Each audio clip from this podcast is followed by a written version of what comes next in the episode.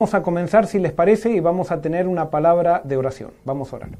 Querido Señor, gracias porque podemos otra vez conectarnos, pero te pedimos en manera especial que hoy nos des tu Santo Espíritu para poder seguir entendiendo este libro tan maravilloso que tú eh, nos dejaste para nosotros, especialmente para aquellos que vivimos en los últimos tiempos.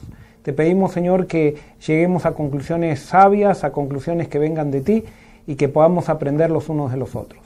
Gracias Señor por todo y esto te lo pedimos y te lo agradecemos en el nombre de Jesús. Amén. Muy bien, vamos a comenzar entonces con un repaso. Hoy va a ser un repaso un poquito, no los voy a cansar con el repaso porque ustedes ya deben estar, hasta este momento deben estar bastante ya eh, familiarizados con el mensaje hasta el capítulo 7 del Apocalipsis. Nosotros dijimos que Apocalipsis comienza con un problema y el problema es que Cristo quiere venir, pero su pueblo no está preparado. Entonces, el Apocalipsis está dividido en siete profecías. La primera profecía del Apocalipsis está dirigida al pueblo de Dios, que está representado, representado por siete iglesias y que se le llama candeleros, o sea, está simbolizado por candeleros entonces en el Apocalipsis. Dios le hace un llamado al arrepentimiento a su pueblo y entonces si su pueblo se arrepiente, entonces se van a comenzar a desencadenar eh, los movimientos finales. Entonces, la segunda profecía comienza en suspenso. ¿Por qué? Porque no sabemos si la iglesia o el pueblo de Dios quiere arrepentirse o no quiere arrepentirse. La pregunta es ¿por qué? ¿O cuál es la causa? ¿Qué es lo que causa el arrepentimiento del pueblo de Dios? Lo que causa el arrepentimiento del pueblo de Dios es el mensaje de Jesucristo, el Evangelio de Jesucristo, levantar la persona de Jesucristo. ¿Por qué el cristianismo necesita arrepentimiento? Porque el cristianismo por mucho tiempo ha estado predicando no el mensaje de Jesucristo, sino el mensaje de su iglesia particular, el mensaje de una denominación, el mensaje de una tradición. Muchas veces eh, los cristianos hablamos en las iglesias de lo que tenemos que hacer por Dios y nos olvidamos de lo que Dios hizo por nosotros. Entonces, eso es, eso es lo que va a causar arrepentimiento, es la revelación de Jesús y por eso el Apocalipsis comienza con una revelación de Jesús y ese justamente es el título del libro. La segunda profecía comienza en suspenso y comienza con un problema también. ¿Por qué? Porque aparentemente el pueblo de Dios, o un sector del pueblo de Dios, no el pueblo de Dios en total, sino un sector del pueblo de Dios, recibe la revelación de Jesucristo y se arrepiente. Pero entonces ese pueblo de Dios está junto con un pueblo que profesa seguir a Dios, pero que no se ha arrepentido ni quiere arrepentirse también. Entonces Dios tiene un problema porque su pueblo está mezclado el trigo y la cizaña. Entonces lo que Dios va a hacer y lo que describe la segunda profecía es un zarandeo. A través de un libro que allí aparece, que ustedes ya saben el significado, Jesús va abriendo ese libro y a medida que va abriendo ese libro van aconteciendo sucesos que repercuten en el pueblo de Dios, repercuten en la iglesia, porque Dios con esos sucesos está preparando un pueblo, un pueblo que va a ser un remanente. Entonces cuando llega el sexto sello, que aparentemente describe la segunda venida de Cristo, la gente, los impíos, los que no quisieron arrepentirse, se desesperan y cuando ven a Jesús, que piensan, ellos piensan que Jesús está irado, cuando Jesús no está irado, pero los que no quieren arrepentirse siempre ven a Dios como airado. Entonces, cuando ven a Jesús, le piden a las montañas que caigan sobre ellos y hacen una pregunta. Y dice, el día de la ira del Cordero ha llegado y ¿quién podrá sostenerse en pie? Entonces, Jesús, o digamos Juan, eh, que está escribiendo, describiendo lo que Jesús le transmite, hace un paréntesis allí y presenta a quienes podrán sostenerse en pie, que son los 144.000. Y nosotros vimos eso entonces la clase pasada, la sesión pasada vimos, eh, analizamos los 144.000 que salen del pueblo de Dios, que representan como la formación de un ejército, y hoy vamos a introducirnos a la última parte de esta profecía, que introduce, después de introducir a los 144.000, que es un remanente que queda del pueblo de Dios, introduce después a una o muestra una gran multitud. Y entonces, en ese contexto vamos a empezar a estudiar. Eh, Denar, no sé si tenés algo o, si, o, continuamos ya con el estudio. Este, quería recordar a las personas porque estaban preguntando, como tú pastor dijiste bien, que íbamos a comenzar a mandar meditaciones semanales. Eh, algunos estaban preguntando cómo inscribirse. Bueno, la forma que tienen para inscribirse es registrándose. ¿Y dónde se pueden registrar? iglesiafc.com slash info. iglesiafc.com slash info. Cuando entren a esa página web, entonces les va a pedir sus datos y así entonces nosotros podemos tener su email, su teléfono para entonces poder mandarles eh, meditaciones constantemente. Y también quería decirles que estamos haciendo un resumen de cada capítulo de Diálogo Abierto. Y digo estamos haciendo porque eh, la que está haciendo este resumen es una persona muy querida para mí, que es mi mamá. Y mi mamá está viendo el programa toda la semana y dijo, ¿sabes qué? Yo voy a hacer un resumen escrito de todo lo que estén diciendo ahí, incluso las preguntas, y ya tenemos eh, dos capítulos que están completamente escritos. Así que si usted se inscribe, va a recibir por, eh, por ese email también los capítulos de diálogo abierto de manera escrita para que lo puedan tener. Así que iglesiafc.com slash info, iglesiafc.com slash info y ahí usted puede entonces registrarse para recibir nuestras meditaciones. Muy bien, gracias Denar y, gracias por introducirnos también a tu mamá, que quiero decirles, la mamá de Denar no está acá en Estados Unidos, sino que la mamá de Denar está en Chile. Ella está en Chile y desde allá se conecta con nosotros y esto es lo lindo, nosotros estamos muy contentos de esto, ¿por qué? Porque esto es iglesia, o sea, Dios tiene gente en todos lados que podemos estar unidos a pesar de la distancia y podemos estar haciendo una obra juntos desde el lugar y desde los talentos que Dios nos dio a cada uno. Muy bien, pastor, había una pregunta para empezar y yo creo que esto nos va a introducir ya al tema. Dice, eh, Dairo nos pregunta, ¿los obreros de la undécima hora son los 144 mil o parte de la gran multitud?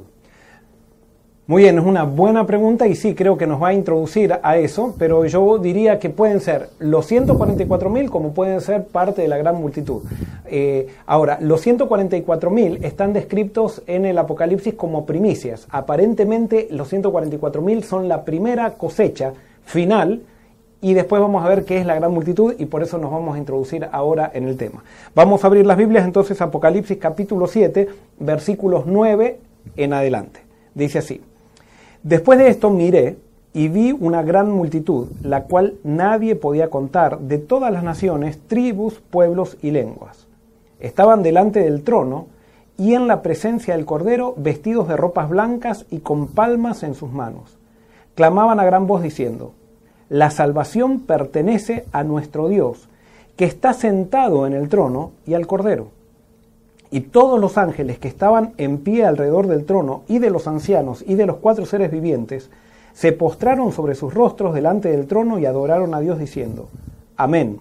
La bendición, la gloria, la sabiduría, la acción de gracias, la honra y el poder y la fortaleza sean a nuestro Dios por los siglos de los siglos. Amén. Entonces uno de los ancianos habló diciéndome, Estos que están vestidos de ropas blancas, ¿quiénes son? ¿Y de dónde han venido? Yo le dije, Señor, tú lo sabes. Él me dijo, estos son los que han salido de la gran tribulación y han lavado sus ropas y las han emblanquecido en la sangre del Cordero. Por eso están delante del trono de Dios y lo sirven día y noche en su templo. El que está sentado sobre el trono extenderá su tienda junto a ellos.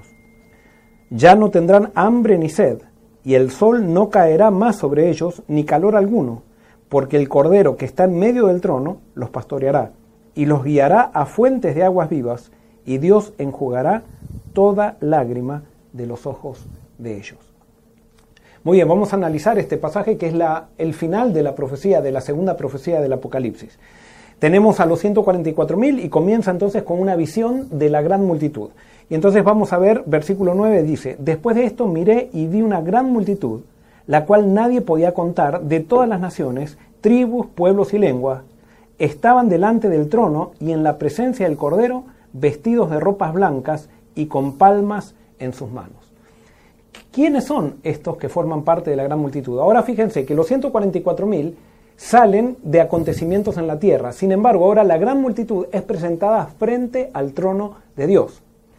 Recuérdense que al principio de esta profecía, en el, en, el, capítulo 4, en los primeros versículos del 1 al 3, aparece que frente al trono de Dios están las siete iglesias, están todos mirando a las siete iglesias, pero ahora frente al trono de Dios, al final de esta profecía, ahora está la gran multitud. ¿Quiénes son estos de la gran multitud? Muy bien, para entender quiénes son los de la gran multitud, tenemos que entender algunas frases que son claves para poder identificar estas, eh, esta gran multitud. Y quiero decirles que hay varias posiciones con respecto a esto. Yo les voy a dar lo que a mí me parece, junto con la Biblia, lo que esto puede ser, cómo puede ser interpretado. Dice que estas, eh, estas, esta gran multitud viene de todas las naciones, tribus, pueblos y lenguas. Aquellos que leyeron el Apocalipsis, ¿le pueden conectar esto que la multitud viene de todas las naciones, tribus, pueblos y lenguas? ¿Lo conectan con otro pasaje?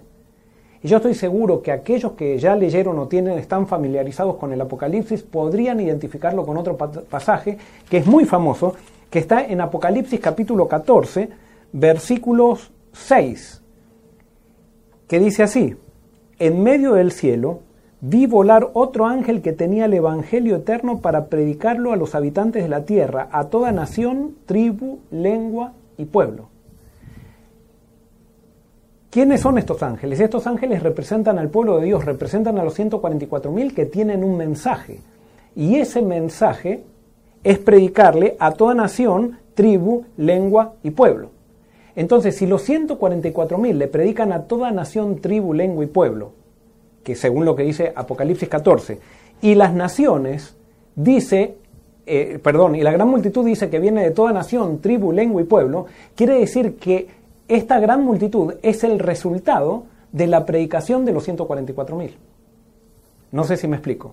O sea, Dios no elige a los 144.000 para que, para que pasen simplemente por, por la gran tribulación y ser protegidos. No, Dios cuando elige a alguien, lo elige con una misión.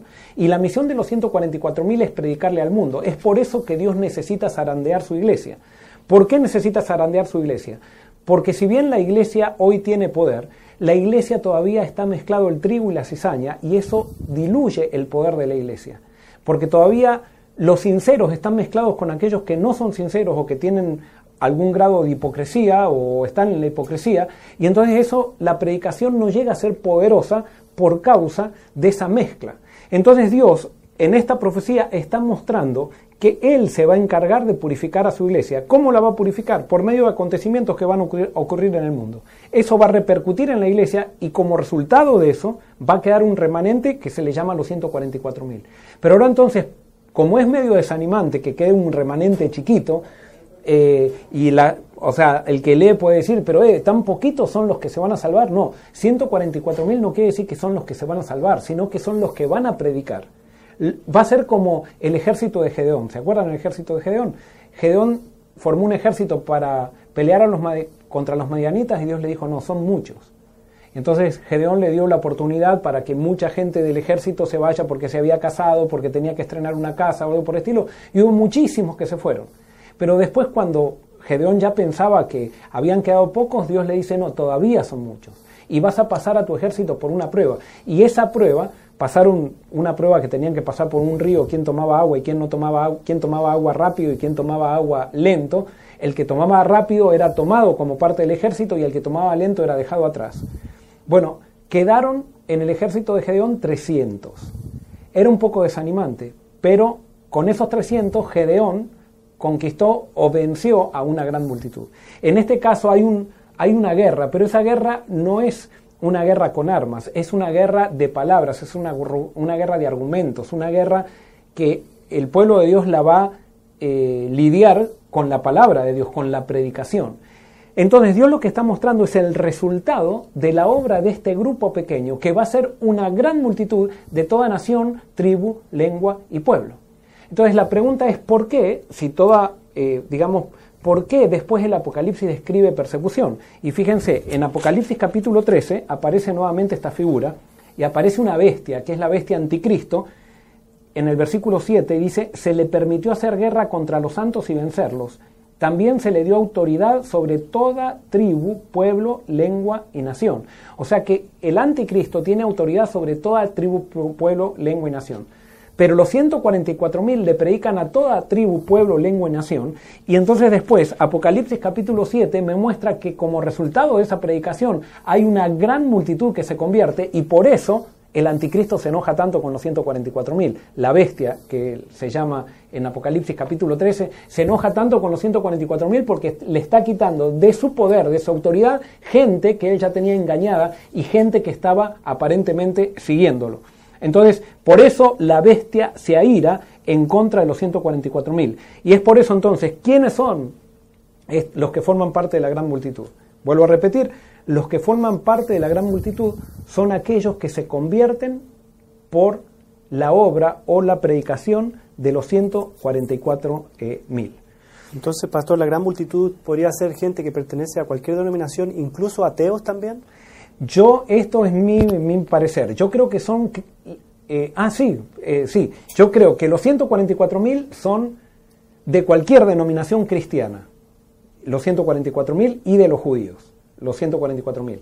Pero la gran multitud puede ser que sea gente atea, gente que no es cristiana, pero que se convierten por el testimonio que, eh, el testimonio que tienen los 144.000.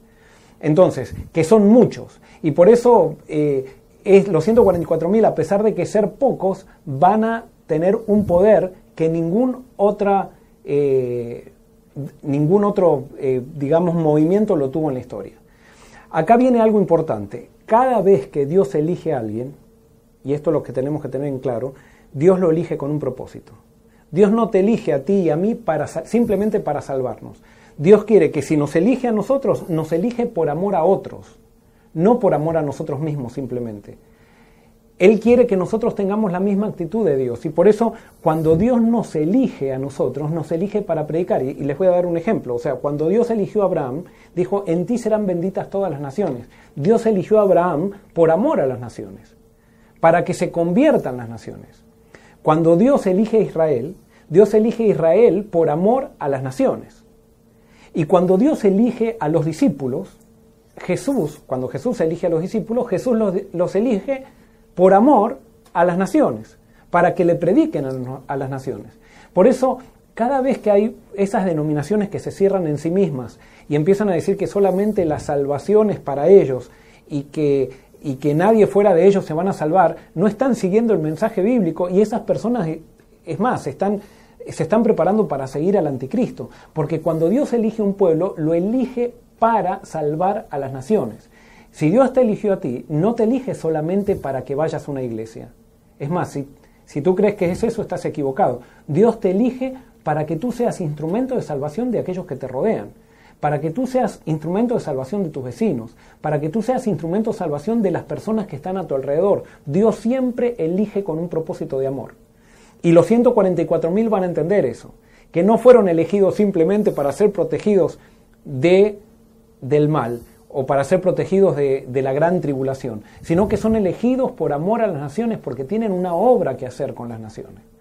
Esto es muy importante, ¿por qué? Porque hay mucha gente que, eh, que cuando está, lee el Apocalipsis comienza a leer y empieza a pensar, ¿y cuándo nos vamos a ir? ¿Y cuándo nos vamos a esconder en las montañas? ¿Y cuándo nos vamos a ir para allá, para allá? Pensando en sí mismos.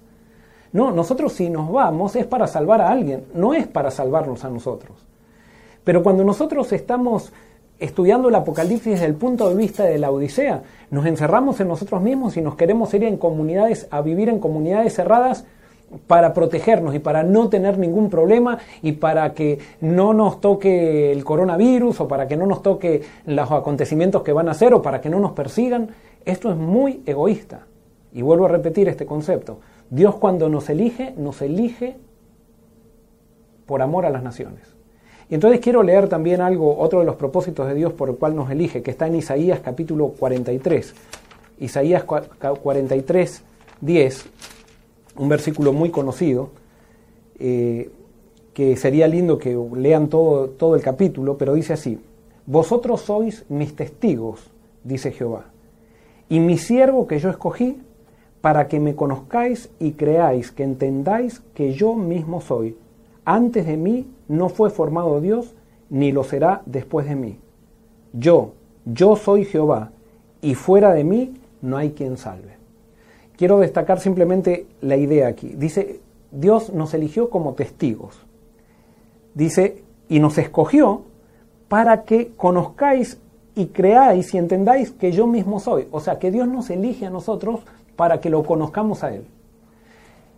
O sea, nosotros necesitamos ser elegidos para conocer a Dios porque el mundo tiene una tergiversación de quién es Dios. Entonces, Dios nos elige para que nosotros lo conozcamos. Y cuando nosotros conocemos a Dios, y como vemos que Dios siempre está en misión, dice, porque de tal manera amó Dios al mundo que dio a su Hijo, o sea, Dios ama al mundo, aquel que es testigo del Dios verdadero y que conoce a Dios y aceptó el llamado de Dios, también se mezcla con el mundo para salvar al mundo. No se encierra en una iglesia, sino que sale al mundo para salvar al mundo. Una vez llegué a, una iglesia y el anciano de la iglesia me decía, pastor, yo quiero decirle que en mi casa mis hijos no tienen ningún amigo que no sea de la iglesia. Y nosotros no tenemos ningún amigo más que los que están de aquí de la iglesia. Y me lo decía con orgullo. Por supuesto, estaba eh, me lo decía con orgullo justamente, el orgullo es uno de los ingredientes que no tiene que tener un hijo de Dios. Eso nos lleva al orgullo. Cuando nosotros tenemos orgullo nos encerramos en las iglesias. Y las iglesias tienen que ser muelles de salvación, que se metan en el mundo. Tienen que ser sal de la tierra para ir y salvar al mundo, para ir y salvar a la gran multitud que está esparcida, que está esparcida por el mundo. Muy bien, entonces seguimos. Entonces, la gran multitud, ¿qué es la gran multitud? Es el resultado de la predicación de los 144.000. La pregunta es, ¿están incluidos los 144.000 en la gran multitud? Sí, a mi criterio sí están incluidos. Es más, podríamos decir que la gran multitud son los 144.000, pero en diferentes circunstancias. Los 144.000, si ustedes ven en el capítulo, al principio del capítulo 7, están presentados como están antes de la gran tribulación porque están por ser sellados. Pero la gran multitud ya está mostrando Dios muestra la salvación, muestra el resultado de ese sellamiento. Y el resultado de ese sellamiento es una gran multitud. O sea, muestra al mismo grupo en diferentes circunstancias. Pasa lo mismo que pasó con Israel. Cuando Israel entró a Egipto, José y sus hijos entraron 75 a Egipto. Y cuando Israel salió de Egipto, salió un millón. Era el mismo pueblo, pero en diferentes circunstancias. Entonces acá encontramos a los 144.000 al principio del capítulo, antes de la gran tribulación, pero después al final del capítulo ya en el cielo y nos muestra que son una gran multitud. ¿Por qué? Porque los 144.000 recibieron la revelación de Cristo, predicaron el mensaje de los tres ángeles al mundo y como resultado de eso se convirtió una gran multitud. Muy bien, entonces pasamos entonces a lo que claman, qué es lo que están diciendo los 144.000, perdón, la gran multitud y junto con los 144.000. Dice que ellos clamaban, versículo 10 dice, clamaban a gran voz diciendo, la salvación pertenece a nuestro Dios que está sentado en el trono y al Cordero. Acá hay algo muy importante. Acá dice que la salvación a quién pertenece. La salvación pertenece a Dios y al Cordero. La salvación no nos pertenece a nosotros. La salvación viene de Dios nosotros no podemos hacer nada para la salvación. Es Dios el que nos salva y por eso eso lo reconocen esta gente y por eso ese justamente es el resultado del arrepentimiento. El resultado del arrepentimiento es recibir el tema de la salvación, entender el tema de la salvación, de que no somos salvos por nada de lo que nosotros hacemos, ni podemos ser salvos por nada de lo que nosotros hacemos, sino que la salvación pertenece a nuestro Dios y al Cordero. Esto es muy importante. ¿Por qué? Porque muchas veces en las iglesias cristianas nos enseñan que para ser salvos tenemos que hacer esto, tenemos que hacer lo otro, tenemos que hacer lo otro. Y si bien, por ejemplo, Pablo dijo que la ley es santa, justa y buena, hay muchos, muchas iglesias cristianas que se confunden y comienzan a enseñar de que nosotros nos salvamos por guardar la ley de Dios. Eso en, en la Biblia se llama legalismo. Eso es, es una falacia, es, termina siendo una mentira nosotros no nos podemos salvar guardando la ley de Dios. ¿Por qué? Porque la ley de Dios no perdona. El único que perdona es Dios. Entonces yo no puedo ser perdonado por una ley. Yo puedo ser juzgado por una ley, pero no perdonado por una ley. Para ser perdonado, yo tengo que ir a Cristo. La Biblia me da a entender de que los requisitos de la salvación son tan altos, son tan altos que nadie los puede cumplir. Solamente hubo una persona que las pudo cumplir y esa persona fue Dios hecho carne en la persona de Jesucristo. Y entonces solamente a través de Jesús, teniendo una relación con Él que me salvo. Y entonces alguien puede decir, pero entonces después que no tengo que guardar la ley de Dios. Después que tú aceptas la salvación de Jesús, vas a guardar la ley de Dios como resultado. Vas a guardar la ley de Dios como resultado, pero no para salvarte. No es que tienes que guardar la ley de Dios para salvarte, sino que tú, una vez que aceptas a Cristo, no puedes vivir de una manera diferente a la que Cristo vivía. Y tú no guardas la ley para salvarte, sino que tú simplemente guardas la ley, si podríamos decirlo así, para poder seguir relacionándote con Cristo, porque Cristo guarda la ley. Entonces tú te, te, te, mueves en los mismos parámetros de Jesús. Porque ahora Jesús es tu mejor amigo, Jesús es tu Salvador, pero también se ha transformado en tu Señor. Y tú como quieres relacionarte con Él, te manejas en los mismos parámetros de Él. Es como, por ejemplo, un amigo, eh, si nosotros tenemos un amigo acá en la tierra, o sea, si queremos seguir creciendo, por ejemplo, si vamos a la casa de mi, amigo, de mi amigo y mi amigo me dice, Joel, acá en mi casa, porque tenemos bebé en la casa, nos sacamos los zapatos cuando entramos a la casa, si yo no me los saco, es porque no estoy apreciando la amistad y, de alguna manera empiezo a, pisotear la relación que tengo con mi, con mi amigo porque no respeto las leyes de su casa. Yo no es que me tengo que sacar los zapatos para ser amigo de mi amigo, sino que porque soy amigo me saco los zapatos cuando llego a su casa. Y no es que me resulte una carga, sino para relacionarme bien y por respeto a mi amigo que tiene hijos pequeños, que no quiere que se contaminen dentro de la casa, las alfombras que se ensucien. Entonces por eso me saco los zapatos. Pero no es para ser amigo de mi amigo que me saco los zapatos, sino que me los saco porque soy amigo y respeto los parámetros de su casa. Con Jesús, yo no guardo la ley para ser amigo de Jesús, sino que guardo la ley porque soy amigo de Jesús. Porque yo ya lo acepté, Él me aceptó sin guardar la ley, incluso me aceptó. Me, aceptó en pecado, porque lo único que nosotros podemos dar es pecado. Me perdonó, pero ahora yo, en agradecimiento, en amor, vivo en los parámetros de su casa, porque quiero vivir con Él, quiero vivir en su casa, no me quiero ir de su casa. No hay mayor privilegio para el Hijo de Dios que vivir en la misma casa de Dios. Y eso lo dice el Salmo, lo dice toda la Biblia, es más, lo dice aquí también este mismo pasaje que nosotros estamos estudiando. Entonces, quiero eh, mostrar esto de la salvación pertenece a Dios. Quiero mostrar que es un mensaje central en la Biblia y vamos a Romanos capítulo 3. Romanos capítulo 3. ¿Por qué? Porque esto está muy confundido en las iglesias. Ahí, en las iglesias se habla mucho de lo que el hombre tiene que hacer y poco de lo que Dios hace por el hombre. Y justamente por eso perdemos poder. Eh, fíjense lo que dice Pablo en, en capítulo 3, versículo 21 eh, en adelante. Dice así, pero ahora, aparte de la ley, se ha manifestado la justicia de Dios, testificada por la ley y por los profetas. Ahora fíjese, fíjense claramente esto y subrayenlo en su Biblia. Dice que aparte de la ley se ha manifestado la justicia de Dios, no nuestra justicia, sino que la justicia de Dios, que viene de Él, se manifiesta aparte de la ley. O sea que yo no voy a adquirir justicia por guardar la ley. No, no adquiero justicia por guardar la ley. Dice, o sea, no me pongo en armonía con Dios por guardar la ley. Dice, y entonces en el versículo 22 dice, la justicia de Dios, por medio de la fe en Jesucristo, para todos los que creen en Él, porque no hay diferencia. Por cuanto todos pecaron y están destituidos de la gloria de Dios. O sea, todos pecamos y estamos destituidos de la justicia de Dios. Todos pecamos y no tenemos acceso a la justicia de Dios. Dice, y son justificados gratuitamente por su gracia, mediante la redención que es en Cristo Jesús, a quien Dios puso como propiciación por medio de la fe en su sangre, para manifestar su justicia, no la justicia nuestra, sino para manifestar su justicia a causa de haber pasado por alto en su paciencia los pecados pasados, con miras a manifestar en este tiempo su justicia, fíjense que siempre habla de su justicia, no nuestra justicia, sino su justicia, a fin de que Él sea el justo y el que justifica al que es de la fe de Jesús. ¿Quién es el justo? No, no somos nosotros, es Dios. Nosotros somos justificados. ¿Qué es ser justificado? Es que Dios nos considera justos a pesar de no ser justos. Entonces, voy a leerlo ahora esta, esta parte.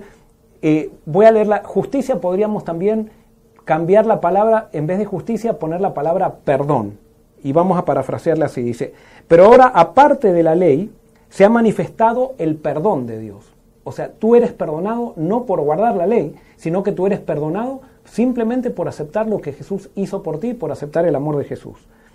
Dice, vuelvo a repetir, pero ahora aparte de la ley se ha manifestado el perdón de Dios, testificado por la ley y por los profetas. El perdón de Dios por medio de la fe en Jesucristo. O sea que yo recibo el perdón cuando creo en lo que Jesús hizo. Para todos los que creen en Él, porque no hay diferencia, por cuanto todos pecaron y están destituidos de la justicia, de la gloria o del perdón de Dios. Y son perdonados gratuitamente por su gracia, mediante la redención que es en Cristo Jesús, a quien Dios puso como propiciación por medio de la fe en su sangre, para manifestar su justicia a causa de haber pasado por alto en su paciencia los pecados pasados. O sea que Dios nos aceptó a nosotros cuando estábamos en pecado. Entonces dice que Dios puso a Jesús como propiciación. ¿Y qué quiere decir eso, que Dios puso a Jesús como propiciación? En los, en los cultos paganos estaban los dioses airados con el hombre, entonces los, los paganos ofrecían sacrificios humanos para, decían, para calmar la, la, la ira de los dioses que estaban enojados. Ese no es el concepto bíblico. En el concepto bíblico los que estamos enojados somos nosotros con Dios. Entonces Dios pone como propiciación, como sacrificio a Jesús. Y el amor de Jesús a través de ese sacrificio conmueve nuestro corazón, derrite nuestro corazón y nosotros nos entregamos a Dios. Y entonces al aceptar nosotros lo que Jesús hizo, somos perdonados gratuitamente, por gracia, justificados, con la justicia que Dios nos da, no con nuestra justicia. Nosotros por más que desde ahora en adelante vivamos perfectamente, esa justicia no alcanza para satisfacer los requerimientos de vivir en la presencia de Dios. Lo único que satisface los requerimientos para vivir en la presencia de Dios es Jesús, y es vivir, vivir con Jesús. Espero que se entienda este concepto porque es el concepto más importante que tiene la Biblia, y por eso los salvos eh, ellos cantan la salvación pertenece a nuestro Dios, que está sentado en el trono y al Cordero. Y entonces ahora en el versículo 11 se unen todos los ángeles en esta adoración, porque cuando nosotros entendemos el plan de salvación, lo único que viene como resultado es adorar. Nosotros no adoramos para entender el plan de salvación, sino que cuando entendemos el plan de salvación, adoramos automáticamente. Y entonces dice así, versículo 11, y todos los ángeles que estaban en pie alrededor del trono y de los ancianos, y de los cuatro seres vivientes se postraron sobre sus rostros delante del trono y adoraron a Dios diciendo, Amén, la bendición, la gloria, la sabiduría, la acción de gracias, la honra, el poder y la fortaleza sean a nuestro Dios por los siglos de los siglos. Amén. Fíjense que estos ángeles que nunca pecaron, ¿a quién le dan la justicia? ¿A quién le dan la gloria? ¿A quién le dan la honra? Se la dan a Dios. Y es interesante, nosotros que somos tan pecadores, Muchas veces Dios nos transforma y empezamos a sentirnos que porque nosotros nos portamos bien somos mejores que otros y que nosotros tenemos justicia propia. Eso muestra realmente cuán enfermos de pecado estamos.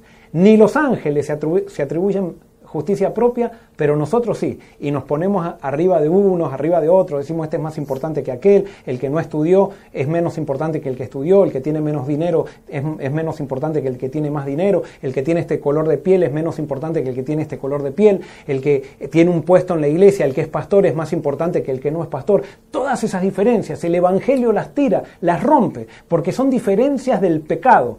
El pecado, el pecado produce diferencias. El Evangelio quita todas las diferencias y nos une a todos en Cristo y en Dios.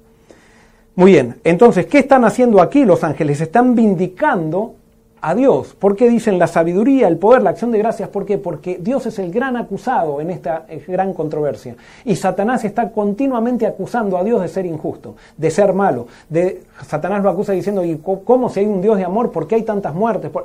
Continuamente Satanás está acusando a Dios. Cada vez que tú tienes un problema en tu vida, cada vez que tú tienes una situación difícil en tu vida, automáticamente está Satanás al lado tuyo para que le eches la culpa a Dios y para que tú digas, ¿por qué me está pasando esto? Dios me ha dejado. No, Dios nunca deja a sus hijos. Nos pasan cosas malas porque estamos en este mundo de pecado y justamente el Apocalipsis nos muestra que pronto esto ya se va a acabar. Muy bien, entonces sigue el versículo 13 y introduce un diálogo de Juan con uno de los, eh, de los santos que estaba allí, que es muy interesante. Dice así, versículo 13 dice, entonces uno de los ancianos habló diciéndome, estos que están vestidos de ropas blancas, ¿quiénes son y de dónde han venido? Yo le dije, Señor, tú lo sabes. Él me dijo, estos son los que han salido de la gran tribulación y han lavado sus ropas y las han emblanquecido en la sangre del cordero. Entonces, acá hay un detalle importante para determinar quién es la gran multitud. ¿Por qué? Porque hay muchos que dicen que la gran multitud son los salvados de todas las épocas. Para mí, esta es la evidencia de que no son los salvados de todas las épocas la gran multitud. ¿Por qué? Porque Juan, viene el santo y le pregunta Juan, ¿quiénes son estos? Y Juan no sabe. Imagínense si Juan es uno de los salvados, está ahí y no sabe por qué está ahí.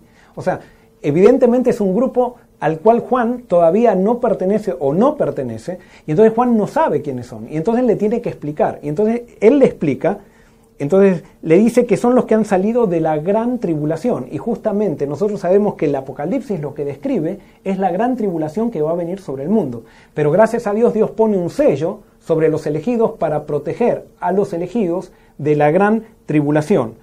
Y entonces Nuevamente, fíjense, así como los 144.000 a través de Jesús han recibido la salvación, esta gran multitud ha recibido muy bien la prédica de los 144.000. Y dice que estos, estos que pueden ser, como decía Denar, pueden ser ateos, pueden ser eh, todo tipo de personas, pueden ser ladrones, pueden ser todos, pero cuando los 144.000 le predican del amor de Dios, hay un gran deseo de encontrar ese Dios de amor y ellos dicen que aceptan la gracia de Dios y han lavado sus ropas y las han blanqueado en la sangre del Cordero. La Biblia dice que solamente delante de Dios se puede estar, solamente pueden estar aquellos que no tienen mancha. Pero fíjense, acá está la receta de cómo no tener mancha. Tú no es que vas a, vas a sacar las manchas de tus vestiduras lavando tus vestiduras o fregando tus vestiduras. Tú no vas a sacar las manchas de tus vestiduras tratando de portarte bien. Tú vas a sacar las manchas de tus vestiduras aceptando la obra de Jesús. Y cuando hablo de la obra de Jesús, aceptando la persona de Jesús, viviendo con Jesús, viviendo para Él, haciendo todo para la gloria de Jesús. Eso es lo que hace alguien sin mancha delante del trono de Dios. Y eso lo entendió muy bien la gran multitud por causa de la predicación de los 144.000 que ellos se acostumbraron a levantar a Jesús. Y entonces ahora ellos están allí delante del trono de Dios porque han blanqueado sus ropas en la sangre del cordero y han pasado la gran tribulación y tienen esa seguridad. El sello de Dios se pone en aquellos que han blanqueado sus ropas en la sangre del cordero. Y dice el versículo 15, por eso están delante del trono de Dios y lo sirven de día y noche en su templo al que está sentado sobre el trono extenderá su tienda junto a ellos. Es hermoso esto porque ahora estas personas que recibieron el perdón de Jesús, y por eso si hay alguien, por ejemplo, en este momento que, que está mirando y que ha cometido grandes pecados, que siente que no tiene perdón, hoy Jesús te ha traído para que escuches esto porque a través de la sangre de Jesús tienes perdón. Y Él te, te recompensa, o sea, te recompensa con la salvación, no porque tú te la mereces, sino justamente, solamente pueden tener aquellos la salvación que no se la merecen. Y por eso tú estás sido, has sido llamado, y si estás mirando, Dios te está llamando para formar parte de este grupo selecto, que no va a ser un grupo de orgullosos que crecieron en una iglesia que, que se portaron bien. Eso no quiere decir que nos tenemos que portar mal para ser salvos, sino lo que quiero decir es que cuando nosotros nos queremos portar bien para marcar diferencias con otros, esa conducta nos está llevando a la perdición. Eso se llama moralismo. Los que hemos aceptado a Cristo nos portamos bien por amor a Jesús. No porque somos mejores que nadie. No porque vamos a una iglesia. Simplemente por amor a Jesús, porque todos, absolutamente todos, estamos destituidos de la gloria de Dios. Y dice que van a servir a Dios de día y de noche, van a estar allí y que Dios va a extender entonces sobre ellos su tabernáculo. O sea, van a estar continuamente con Dios, que esa va a ser la recompensa de los salvos, estar continuamente en la presencia de un Dios santo. ¿Hay alguna pregunta, Denor? Sí, pastor, hay varias preguntas. Vamos a ir entonces haciéndolas en esta noche. Eh, María José Andrade pregunta, ¿cómo van a ser los 144.000 para ganar personas y formar la gran multitud?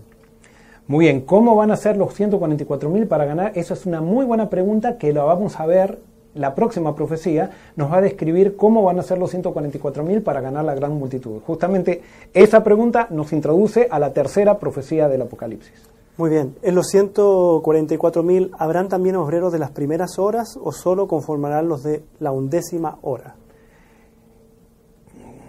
Sí y no, o sea, depende qué, qué entendemos por los obreros de las primeras horas. eh, los 144.000 van a estar, aquellos sí que eran, a mi criterio, eran parte del pueblo de Dios. Nosotros vimos la profecía, la sesión pasada, que judío en el Nuevo Testamento significa pueblo de Dios. Y dice que los 144.000 son sacados del pueblo de Dios. Sin duda que son personas que están ya en el pueblo de Dios y que aceptan el llamado arrepentimiento y la revelación de Jesús. Entonces, en ese sentido, son obreros de la primera hora, pero van a ser, van a estar trabajando en la última hora.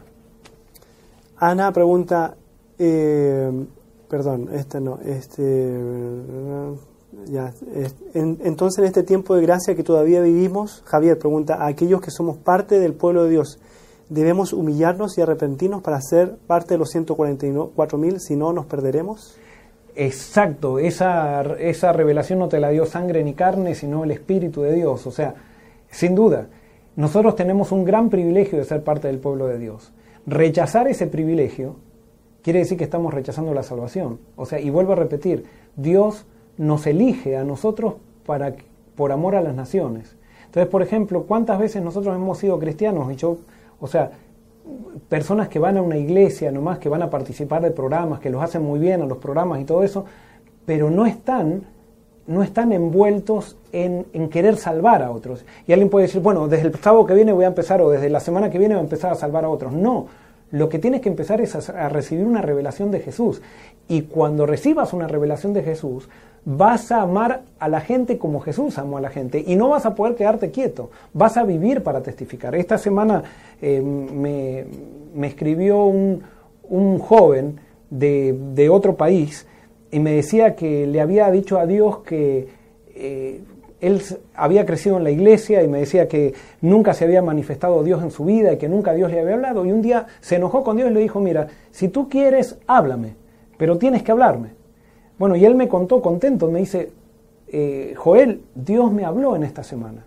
No le pregunté todos los detalles, pero él estaba tan feliz, estaba viviendo, estaba viviendo una felicidad tan grande que dice, yo ahora tengo que, que hablar con todos los que están alrededor míos de que hay un Dios real y que hay un Dios que quiere la salvación de la gente. Eso es lo que produce la conversión, eso es lo que produce el nuevo nacimiento. El nuevo nacimiento me lleva a dejar de vivir para mí mismo para ir y salvar a las naciones. No lo hago por un requisito que me ponen en la iglesia, no lo hago para cumplir un blanco que me ponen, a ver, una, un alma por año cada miembro de la iglesia o algo por el estilo. No, lo hago por amor a Jesús. Es más, desde allí esa es la mayor felicidad. No hay mayor felicidad que ver a alguien que se entrega a Dios y que descubre la felicidad y que nosotros, seres pecadores, seamos los instrumentos. Esa es la mayor felicidad que un ser humano puede tener aquí en la tierra. Muchas gracias. Eh, recordamos a todos nuestros amigos que las preguntas que estamos haciendo son acerca del programa que estamos estudiando hoy, o si le quedó alguna duda del programa anterior también pues vamos a tratar de, ponerla. Eh, Ana, tú has hecho una pregunta muy buena, pero que no tiene que ver con el programa que estamos haciendo ahora. Vamos, eh, vamos a hacer cada cierto tiempo un programa que va a ser solamente de preguntas y respuestas. Ya lo hicimos hace un par de semanas atrás y ahí entonces podemos aprovechar de responder o intentar responder la mayor cantidad de preguntas, pero en los programas que estamos haciendo de Apocalipsis pedimos que entonces las preguntas sean con respecto a lo que estamos estudiando hoy. Hay otra pregunta, pastor, dice, ¿usted cree, pastor Joel, que nuestra generación sea la que acepte el mensaje de arrepentimiento y vea a Cristo venir por segunda vez? Yo, yo deseo eso, que creo también, lo creo que podría ser, pero no, no podría ser dogmático. A mí me parece que está sucediendo algo. Eh, algo está sucediendo. No puedo identificar si esos son mis deseos personales o son realmente convicciones que Dios me da, el Espíritu Santo me da, y por eso no quiero ser dogmático con eso. Sí, yo estoy viendo que algo está sucediendo. Es más, eh, nosotros estamos comprometidos en levantar a Cristo, con todos nuestros efectos, porque nadie puede decir que predica perfecto y que hace todo perfecto, pero Dios sabe y Dios nos ha puesto el deseo de levantar a Cristo. Y cada, todas las semanas estamos viendo testimonios que están ocurriendo, de, mensajes que vienen de gente que dice que la vida le ha, sido transformada por medio de los mensajes, gente que se entrega a Cristo, gente que quiere rebautizarse. Todas las semanas hay gente que escribe diciendo, me doy cuenta ahora que yo era un miembro de iglesia, pero nunca me había entregado a Cristo, quiero volver a la iglesia. O sea, lo estamos viendo y eso nos alegra mucho me encantaría sospechar, como uno no está conectado, está conectado con, el entorno de uno, pero no está conectado con todo el mundo, me, encantaría saber si eso está sucediendo en otros lados, que puede ser que esté sucediendo. Y y eso, como está sucediendo acá, entonces también sospecho que está sucediendo en otros lados. Y sospecho que podemos estar comenzando, eh, puede ser que el caballo blanco esté comenzando a cabalgar. Muy bien, esta es una pregunta, Pastor, que es acerca de, un tema anterior que tratamos y tal vez podríamos eh, intentar contestar. Dice, Gary Pérez nos dice, Joel dijo que la suerte del resto del pueblo de Dios que no fue sellado está ya sin oportunidad. Eso implicaría que hay dos fines de tiempo de gracia y eso, salvo la muerte, no es así. Pero solo hay, hay un, fin, un fin del tiempo de gracia y es cuando Jesús deja de interceder en el cielo. Bueno, eh, está bien, yo respeto tu posición, o sea, que haya un solo, para ti hay un solo fin del tiempo de gracia. Para mí hay varios fines del tiempo de gracia hay, y hay que tener en cuenta, o sea, fines del tiempo de gracia, todas las personas que se mueren, ha terminado el tiempo de gracia para esas personas. O sea que hay, hay un fin de tiempo de gracia individual en todas las personas. Nadie se puede morir sin haber sido sellado o haber rechazado la salvación. O sea, justamente el juicio final es justamente para determinar eso, para mostrar al universo que los que se perdieron, se perdieron porque no quisieron la salvación. No porque no se les dio oportunidad, sino porque no la quisieron. Quiere decir entonces que el que se muere, si es que creemos que la muerte es un estado de inconsciencia, el que se muere ya tiene que estar sellado o no, o tiene que haber pecado contra el Espíritu Santo. No puede morirse alguien neutro. O sea, y por eso en el cielo vamos a tener muchas sorpresas porque nos vamos a dar cuenta que Dios era más misericordioso de lo, que nosotros pensábamos. Entonces, después hay fines del tiempo de gracia corporativos. Entonces, hay un fin del tiempo de gracia corporativo y por eso eh, en Apocalipsis capítulo 11 eh, nos da a entender esto y se los voy a leer simplemente. Apocalipsis 11 dice, entonces me fue dada una caña semejante a la vara de medir y me dijo, y acá está hablando de un juicio, levántate y mide el templo de Dios y el altar y a los que adoran en él. Pero el patio que está fuera del templo déjalo aparte y no lo midas porque ha sido entregado a los gentiles. Entonces esto está escrito en símbolos, entonces yo lo voy a ahora parafrasear tratando de identificar los, los símbolos. Dice así, entonces me fue dada una caña semejante a una vara de medir, porque se está haciendo un juicio, y se me dijo, levántate, mide a la iglesia de Dios, al pueblo de Dios y a los que adoran en él, pero a los que están fuera de la iglesia todavía no los juzgues, no los midas, porque ha sido, porque ha sido entregado a los gentiles. Es claro, para mí clarísimo que hay dos fines del tiempo de gracia. Entonces, Dios no hace un juicio, o sea, cuando Dios hace un juicio, hace un juicio para determinar algo, no es un juicio simplemente para evaluar algo y dejarlo al aire, sino que Dios hace un juicio para determinar. Entonces, en Primera de Pedro 4.7, Primera de Pedro 4.7, eh, Primera de Pedro 4.7, eh, o Segunda de Pedro, a ver. No, ahí me perdí. Eh, bueno, Pedro dice ahora, como esta Biblia es nueva, entonces eh, 4.17, eh, me equivoqué. Eh, primera de Pedro 4.17, dice así, es tiempo, esto lo dice Pedro, es tiempo de que el juicio comience por la casa de Dios. Y si primero comienza por nosotros, ¿cuál será el fin de aquellos que obedecen el Evangelio de Dios? O sea, acá Pedro nos dice que el juicio comienza por la casa de Dios. O sea, que el tiempo de gracia termina primero para los de la casa de Dios. Sería incoherente para Dios que a los que les dio más luz, a los que tuvieron la oportunidad y que rechazaron la luz, no se le acabe primero el, tiempo de gracia. ¿Por qué? Porque lo que determina el fin del tiempo de gracia es la predicación. Entonces, cuando se acaba el tiempo de gracia es porque se predicó a alguien y esa persona rechazó. Y quiero decirles que el fin del tiempo de gracia, eso es otro estudio, pero el fin del tiempo de gracia no es que Dios puso una fecha y decir, ahí se acaba el tiempo de gracia y el que agarré, agarré. No, el fin del tiempo de gracia quiere decir que el pueblo de Dios predicó con tanto poder y llegó a todo el mundo la predicación y la predicación definió hasta la, hasta la persona que está en el rincón del mundo más, más lejos. Entonces, cuando esa persona reciba y rechace, se acaba el tiempo de gracia porque ya no hay más oportunidad para que nadie se salve. O sea, el fin del tiempo de gracia es progresivo, no es que hay una fecha. O sea, la fecha del fin total del tiempo de gracia es cuando el último que podría haber aceptado rechaza. Y entonces ahí ya no hay más sentido, de ahí sale Jesús del santuario, porque ya no tiene sentido que Él interceda, porque ya nadie puede salvarse ni quiere salvarse. Pero no es que Dios de repente dice, ah, el, el 5 de noviembre, el que agarré y no se preparó, se acabó. No, es que Dios es misericordioso. Dios no está mirando a ver, poniendo una fecha para ver a cuántos más agarro. ¿Vieron como esos, esos profesores que había en el secundario y en la universidad, que parecía que ellos eran dueños de la nota y que querían agarrar, tomaban exámenes sorpresas? Y entonces mientras más agarraban a, chicos que no estudiaban, más se deleitaban en poner notas bajas a los chicos. Esas personas no, no conocieron a Dios, esos profesores no conocen a Dios. Y si hay algún profesor que me está escuchando, esas personas no conocen el carácter de Dios. Dios no está esperando para ver cuándo te agarra desprevenido y hacer el fin del tiempo de gracia. No, Dios está tratando de dar la mayor cantidad de oportunidades y cuando sea el fin del tiempo de gracia es porque se rechazó todas las oportunidades y ya no más, más oportunidades de salvación. O sea, porque Dios es misericordioso y Dios quiere la salvación del impío, no quiere la muerte. Muy bien. Hola, soy Giorgio. Nos dice, ¿qué pasa con la gente que murió antes de la llegada de los 144.000? ¿Ellos se salvan? Depende de qué religión son. ¿Qué pasa si murieron antes de la llegada de Jesús?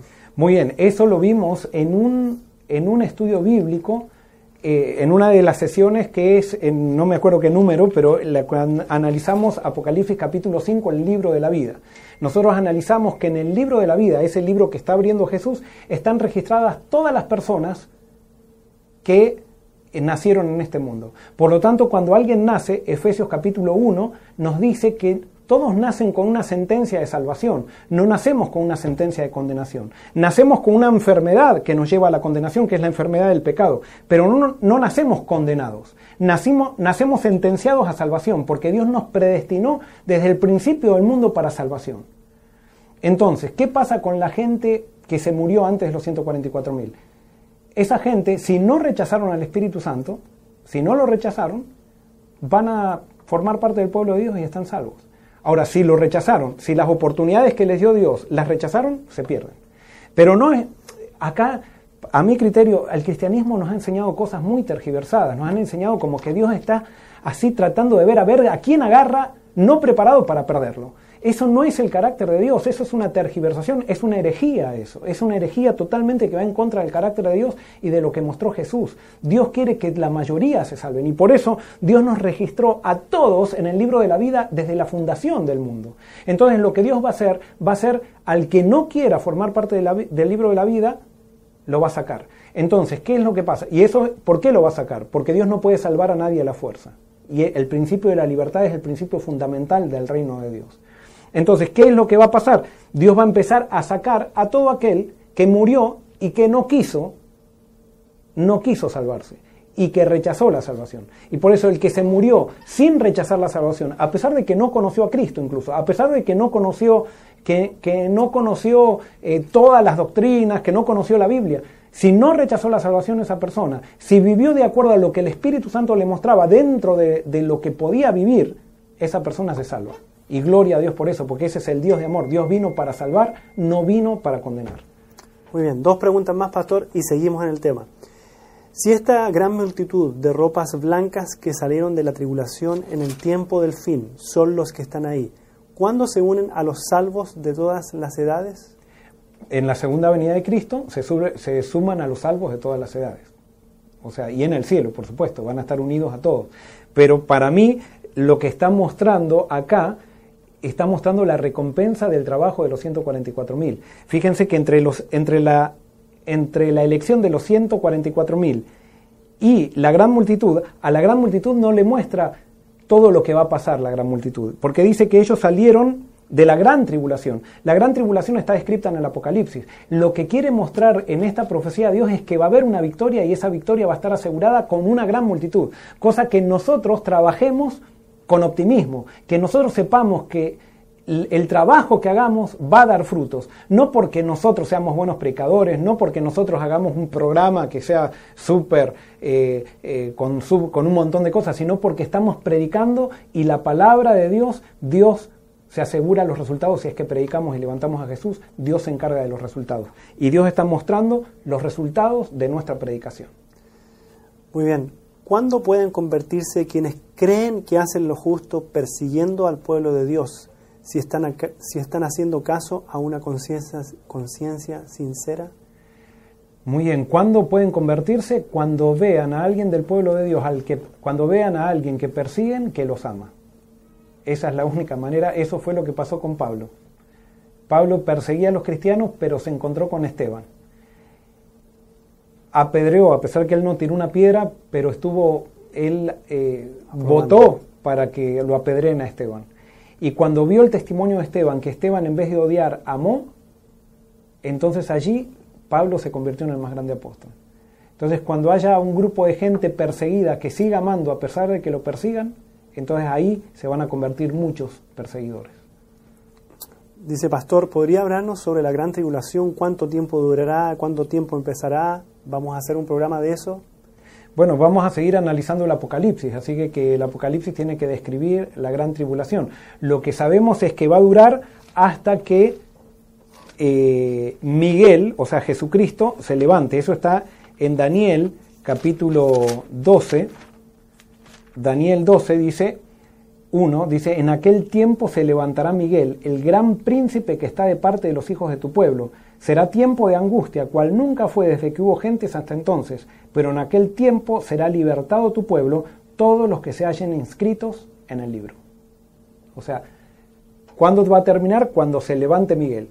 ¿Cuándo va a terminar? Cuando todos los que tenían oportunidad de permanecer en el libro rechazaron esa oportunidad y Miguel termine de sacar a todos del libro, a los que no quisieron estar en el libro. Entonces él se va a levantar, para libertar a todos los que se hayan inscritos en el libro, aquellos que quedaron registrados allí y que no rechazaron la salvación.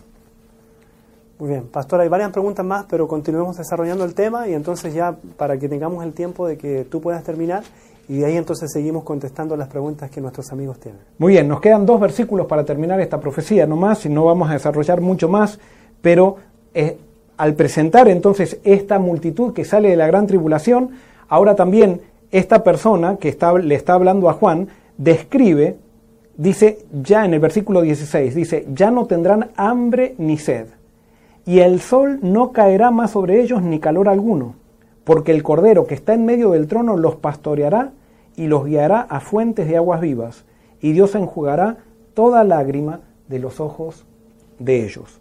Entonces acá eh, hay unas, eh, unas figuras muy lindas. Primero lo que tenemos que ver dice que ya no tendrán sed y el sol no caerá más sobre ellos ni calor alguno. Entonces, si ellos no van a tener más sed, ¿qué es lo que pasó? Parece que tuvieron sed.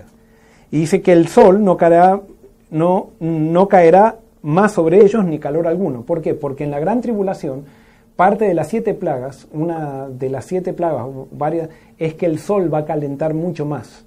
Y que eso nosotros vemos que cada vez el sol está calentando cada vez más y van a pasar sed, o sea, si bien vamos a ser protegidos los que pasemos por la gran tribulación, eso no quiere decir que no vamos a la gran tribulación no va a repercutir en nosotros. ¿Se acuerdan con los israelitas? Los israelitas también estuvieron en las plagas de Egipto, hubo 10 plagas en Egipto, pero las primeras tres o cuatro plagas, no me acuerdo bien ahora la cantidad de plagas, los israelitas también recibieron el efecto de esas plagas en, en sus eh, en sus casas. Después, más adelante, creo que desde la plaga de los piojos en adelante ya no, no sufrieron más las plagas, eh, pero de alguna manera nosotros esas plagas nos van a afectar, pero vamos a estar protegidos. O sea, de alguna manera esto no quiere decir que los que sean sellados van a estar todos, con, o sea, no van a pasar por pruebas, no, sí va a ser prueba para todo el mundo. Nada más que los que estemos con Cristo al predicar el Evangelio y a ver las conversiones de las personas, eso nos va a traer tanta alegría que la sed y el calor del sol no nos va ni interesar por la alegría que va a traer el hecho de predicar la palabra de Dios y de ver los resultados de tanta gente convirtiéndose.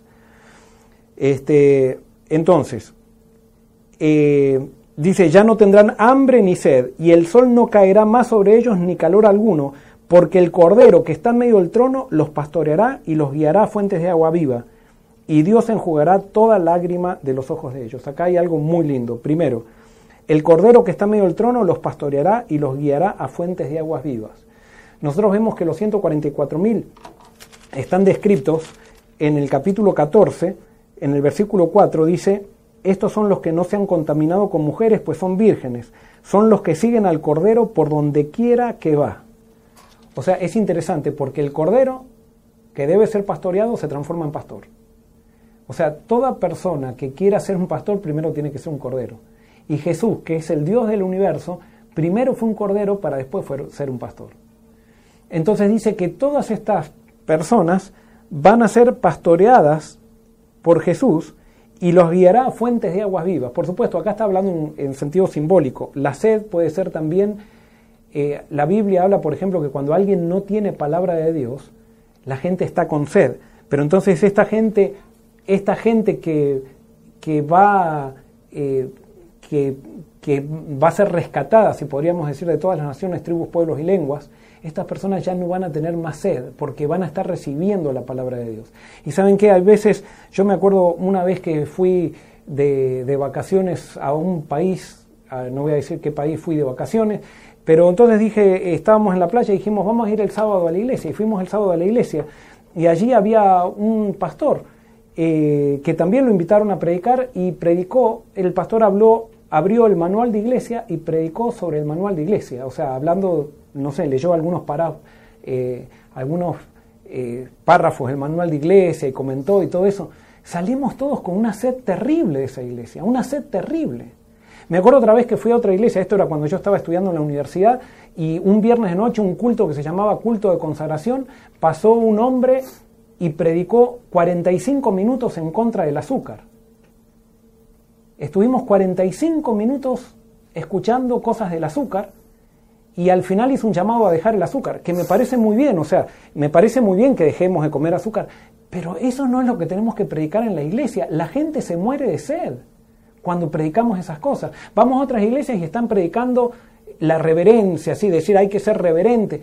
No, prediquemos a Cristo, levantemos a Cristo y cuando levantemos a Cristo la gente va a ser reverente. Y ahora la reverencia, primero habría que definir eh, cómo define la, iglesia reverencia, la, perdón, la Biblia la reverencia, porque vamos a ver en el Apocalipsis que la reverencia está llena de alegría, la, la reverencia está llena de solemnidad, pero de alegría. Hay palmas, hay palmas de, o sea, palmas, hay con ramas, están, dicen, en el, en el cielo están con, los santos están con ramas, con palmas en sus manos. Este, y, siempre hay gozo, están celebrando las obras de Dios. O sea, la reverencia, a nosotros nos enseñaron que en la Edad Media, una iglesia bastante tergiversada, la de la Edad Media, nos enseñó que reverencia es estar callado delante de Dios. Si nosotros analizamos en la Biblia lo que es reverencia, reverencia a veces cuando nosotros estamos callados delante de Dios puede ser el acto de irreverencia más grande, porque quiere decir que no vibramos con las obras de Dios, no tenemos nada que decir a Dios, no respondemos a las obras de Dios. Ustedes van a ver que el culto el culto en la Biblia es, se habla de las obras de Dios y hay respuesta de la congregación de adoración por las obras de Dios. Y bueno, eh, no me acuerdo por qué llegué a este tema, pero este, eh, no me acuerdo ahora por, qué, por qué terminé en este tema, pero de esto habla la adoración. Eh, entonces, el Cristo nos llevará, dice el Cordero, que está en medio del trono, los pastoreará y los guiará a fuentes de agua viva. Y siempre se lo muestra a Jesús como el pastor. Y Jesús se definió como el pastor. Ahí estábamos hablando de que la gente no va a tener más sed y por eso, eh, por eso cuando estamos predicando temas de la Biblia, pero no estamos levantando a Cristo, la gente va a la iglesia y sale sedienta de la iglesia empecemos a dar agua de agua viva y van a ver cómo la gente viene a la iglesia como si fuera un manantial quiere venir. O sea, no hay que obligar a la gente. Se llenan las iglesias porque la gente está sedienta, la gente quiere saber quién es Dios, quiere, quiere escuchar acerca del amor de Dios y de que hay perdón para todos los pecados y que Dios es misericordioso y que a todos nos está dando la oportunidad de la salvación. Pero quiero mostrar simplemente algunos versículos que tienen que ver con, con Jesús, eh, que están en Juan capítulo 10. Jesús se definió como el pastor, dice así, de cierto, de, versículo 1 dice, de cierto, de cierto os digo, el que no entra por la puerta en el redil de las ovejas, sino que sube por otra parte, ese es ladrón y salteador. Pero el que entra por la puerta, el pastor de las ovejas es. A éste abre el portero, y las ovejas oyen su voz, y sus ovejas llama por nombre y las saca. Y cuando ha sacado fuera todas las propias, va delante de ellas, y las ovejas lo siguen porque conocen su voz. Pero al extraño no seguirán, sino que huirán de él porque no conocen la voz de los extraños. Entonces Jesús después dice, yo soy la puerta. O sea que acá dice que el que no entra por la puerta es un ladrón. Si Jesús es la puerta, el que cuando nosotros, y yo les digo, yo he sido un pastor que he predicado muchas veces otra cosa que no fue Cristo, y lo tengo que reconocer, y en esos momentos yo me transformaba en un ladrón de ovejas. No, tenemos que entrar por la puerta. Cuando un predicador o un, un discipulador no levanta a Jesús, es un ladrón. Es un ladrón. Hay que predicar a Jesús. Y fíjense que es interesante que dice que las ovejas escuchan la voz del pastor y lo siguen. Jesús no obliga a nadie. Cuando ustedes están viendo iglesias, por ejemplo, que están obligando a la gente cómo vestirse, cómo hacer, qué comer, qué no comer, qué hacer, qué no, y que están controlando a todos los demás, esas, esas iglesias no son el redil, no están siguiendo a Jesús. O sea, porque cuando hay obligación, no se ha levantado Jesús. No se ha levantado Jesús. Cuando hay que estar enforzando normas, no se ha levantado a Jesús. Y eso lo tenemos que tener claro, es el mensaje del Evangelio. Yo sé que hay gente que puede estar escuchando esto y se está enojando, pero es, eh, enójate, enójate con Dios o enójate con el Evangelio. Eso fue lo que vino a predicar Jesús. Esto lo estoy, lo estoy leyendo del Evangelio. Dice que cuando sacó fuera todas las propias, o sea, Jesús tiene en el redil, Jesús tiene, o sea, en la iglesia tiene propias y hay, en, el, en la iglesia hay gente que no es de Jesús.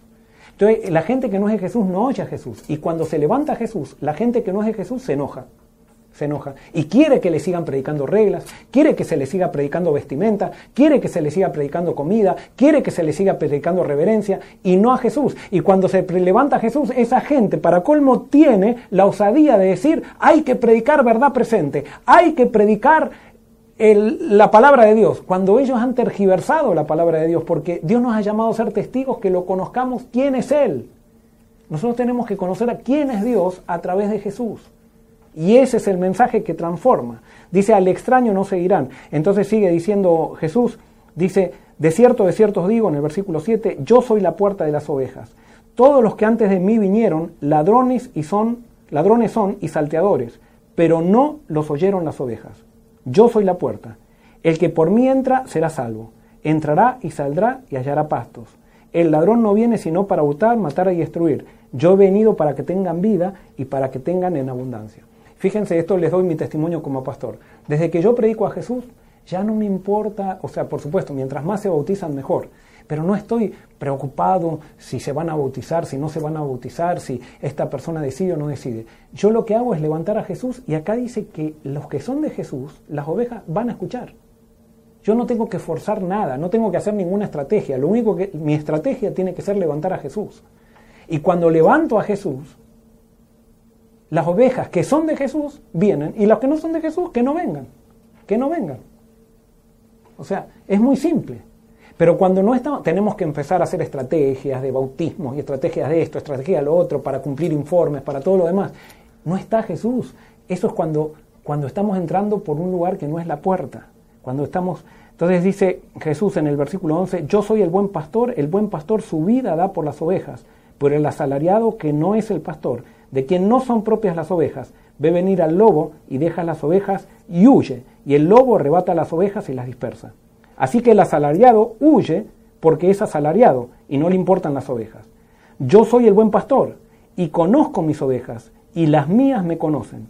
Así como el Padre me conoce y yo conozco al Padre y pongo mi vida por las ovejas. Y ahora viene algo lindo. Tengo además otras ovejas que no son de este redil. A esas también debo atraer y oirán mi voz y habrá un rebaño y un pastor, la gran multitud. Ahí Jesús está describiendo la gran multitud. Él tiene ovejas en todos lados. Y por eso, cuando tú te, te encierras en tu, en tu iglesia y piensas que las únicas ovejas están en tu iglesia, que son las únicas ovejas de Jesús, estás yendo en contra de la Biblia. Jesús dice que va a traer, tiene ovejas en todos lados y cuando se lo levante a Él, esas ovejas se van a unir. Entonces, lo que tenemos nosotros que estar simplemente seguros de que estamos con Cristo. Y si estamos con Cristo, con todos aquellos que son de, todas, de otras denominaciones y eso, al final del tiempo vamos a estar unidos porque Cristo nos unirá. Muy bien, y termino diciendo, y Dios enjugará toda lágrima de los ojos de ellos. O sea, acá viene algo lindísimo. Cuando dice Dios enjugará, quiere decir, imagínense un niño, cuando el padre se le acerca y le empieza a secar las lágrimas que está llorando y le empieza a secarle las lágrimas y lo empieza a consolar. Esa es la imagen que Dios quiere que nosotros sepamos. Sí puede ser que cuando prediquemos a Dios, la oposición que venga y todo eso, por ahí derramemos lágrimas, pero Dios mismo se va a encargar de consolarnos. Ese es el mejor premio que podemos tener aquellos que pasamos por dolor por servir a Jesús. Que Dios mismo nos consuele, que con su mano nos seque las lágrimas. Y eso es lo que Dios quiere hacer contigo. Muy bien. Eh, ¿Hay alguna pregunta? Hay varias preguntas, pastor, y aquí estoy tratando de, buscar las preguntas. Había alguien que había preguntado, no la encuentro ahora, pero me acuerdo bien la pregunta, y decía acerca del, del, fin del tiempo de gracia, de cuando Jesús venga a buscarnos, que tú dijiste que era cuando se predicara hasta la última persona, pero ella decía, bueno, y si siguen naciendo personas todo el tiempo, entonces nunca se va a terminar el tiempo de gracia y será entonces infinito. Eh, muy bien, esa puede ser una, es una muy buena pregunta. Yo no puedo definir todos los detalles, ojalá los pudiera definir. Sé que esos son problemas que Dios tiene que resolver. Eh, aparentemente puede ser que el fin del tiempo de gracia se dé en una época donde haya tanta, tanta maldad que ya los que nazcan posiblemente no tengan oportunidad, o quizás esos que, nazcan se salven, no sé, porque de los niños el reino de los cielos. Eh, eso ya es un problema de Dios, no es un problema mío. No puedo tener realmente todas las respuestas y quizás alguien la tenga esa respuesta, yo no la tengo. Este, pero me parece que es un problema de Dios que Dios se encargará de resolverlo. Muy bien. Otra pregunta dice, entonces si yo sigo pecando, ¿estoy rechazando mi tiempo de gracia porque es casi imposible dejar de pecar? Es que tú no, te tienes, tú no te tienes que centrar en dejar de pecar, tú tienes que, si tú sigues pecando y sigues en práctica de pecado, quiere decir que no estás acercándote a Cristo, te estás alejando de Él. Y vuelvo a decir, la salvación es un proceso, estamos en un proceso de acercamiento a Cristo de alejamiento de Él. El que está en un proceso de alejamiento de Él, si no se arrepiente, si no busca a Cristo, sí, corre riesgo su salvación. La cuestión no es dejar de pecar, la cuestión es empezar un proceso de vuelta a Cristo. Y cuando tú vayas a Cristo, a medida que te vayas acercando a Él o que Él se, tú vayas dejando que Él se acerque a ti, tú vas a ir dejando de pecar. Pero no, vuelvo a repetir, tu, tu, visión no tiene que estar dejo de pecar o no dejo de pecar. Tu visión tiene que estar estoy en Cristo o no estoy en Cristo. Eh, y eso es lo que tiene que, tiene que primar en tu vida. No es, las personas que están en Cristo no están preocupadas por el pecado, están preocupadas por no dejar a Cristo. Las personas que están lejos de Cristo se preocupan por el pecado. Eh, justamente Jesús lo que hace es salvarnos del pecado, es salvarnos del pecado. Entonces no tiene sentido que yo esté enfocado en el pecado cuando me tengo que enfocar en la medicina del pecado que es Jesús. Jesús te dice, yo, si tú estás en mí, estás salvo. No te preocupes por mirar el pecado, preocupa de mirarme a mí. Y en la medida que me mires a mí, yo te voy a dar la capacidad para ir venciendo el pecado. Y eso es lo que nosotros tenemos que entender. Lastimosamente, vuelvo a repetir, en las iglesias muchas veces nos enseñan que tenemos, nos hablan del pecado, del pecado, del pecado, de lo que mal hacemos y que tenemos que hacer bien, que y ponen carga sobre nosotros como ponían los fariseos sobre la, sobre la época, sobre la gente de la época de Jesús. Y que entonces cada vez sentimos que es imposible la salvación. No, la salvación no es imposible. Tú puedes, tú naciste salvo ya, pero puedes obtener el sello de la salvación cuando te entregues a Cristo. Lo más probable es que todavía tú no te entregaste a Cristo. Y entregarse a Cristo no tiene que ver tanto con hacer o no hacer, si tiene, tiene que ver con decir quién va a ser el rey de tu vida ahora. Y eso es lo que tú tienes que, que tomar una decisión de una vez por todas. Eso no quiere decir que desde aquí en adelante, una vez que te entregas a Cristo, no te vas a equivocar o no vas a pecar más. Pero sí quiere decir que desde ahí en adelante vas a seguir creciendo en Cristo y cada vez que caigas vas a volver a Cristo, pero ya estás salvo. O sea, estás sellado para salvación. No pierdes la salvación por pecar. O sea, no pierdes la salvación por equivocarte. Tú pierdes la salvación cuando tú rechazas, terminas rechazando el Espíritu Santo por el hecho de no crecer, por el hecho de entrar en una barranca que no quieres volver a Cristo para arrepentirte y no quieres reconocer tus pecados. Eso es lo que te lleva a la perdición y a la perdición eterna, el orgullo. Muy bien. Con respecto a, la pregunta que hubo del fin del tiempo de gracia, este, la misma persona, Gary, nos dice que el juicio comience por la casa de Dios no significa ni dice en ningún lado que se les acabe el tiempo. Sí pueden arrepentirse junto con el resto, si no, no sería una actitud justa de Jesús. Si la gran multitud tiene tiempo de arrepentirse, ¿por qué no tendría la misma oportunidad los que, los que no se han arrepentido de la casa de Dios? ¿Jesús haría eso? Está bien, Gary, yo lo veo de otra manera, pero respeto tu manera de pensar y puede ser que tú estés, en lo correcto. Yo creo que el arrepentimiento no es que un día de para el otro, eh, yo estoy en arrepentimiento o no estoy en arrepentimiento.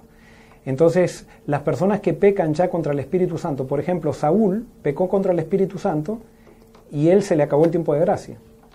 Y fue mucho antes que se acabe el tiempo de gracia final. Eh, los fariseos pecaron contra el Espíritu Santo y se les acabó el tiempo de gracia. Eh, tú y yo podemos pecar contra el Espíritu Santo y se nos acaba hoy el tiempo de gracia. Las personas que se mueren perdidas se les acabó el tiempo de gracia antes de morir.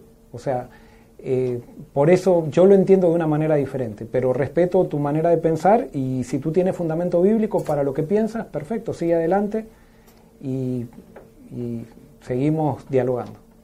Muy bien. Ildemaro pregunta y dice, el capítulo 7 habla de los 144.000, 12.000 de cada tribu. Esto parece ser simbólico.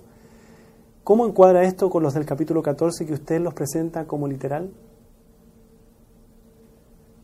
Yo presenté como literal, ¿qué presenté del capítulo 14 eh, literal? no sé, dice, ¿cómo encuadra esto con los del capítulo 14 que usted los presenta como literal?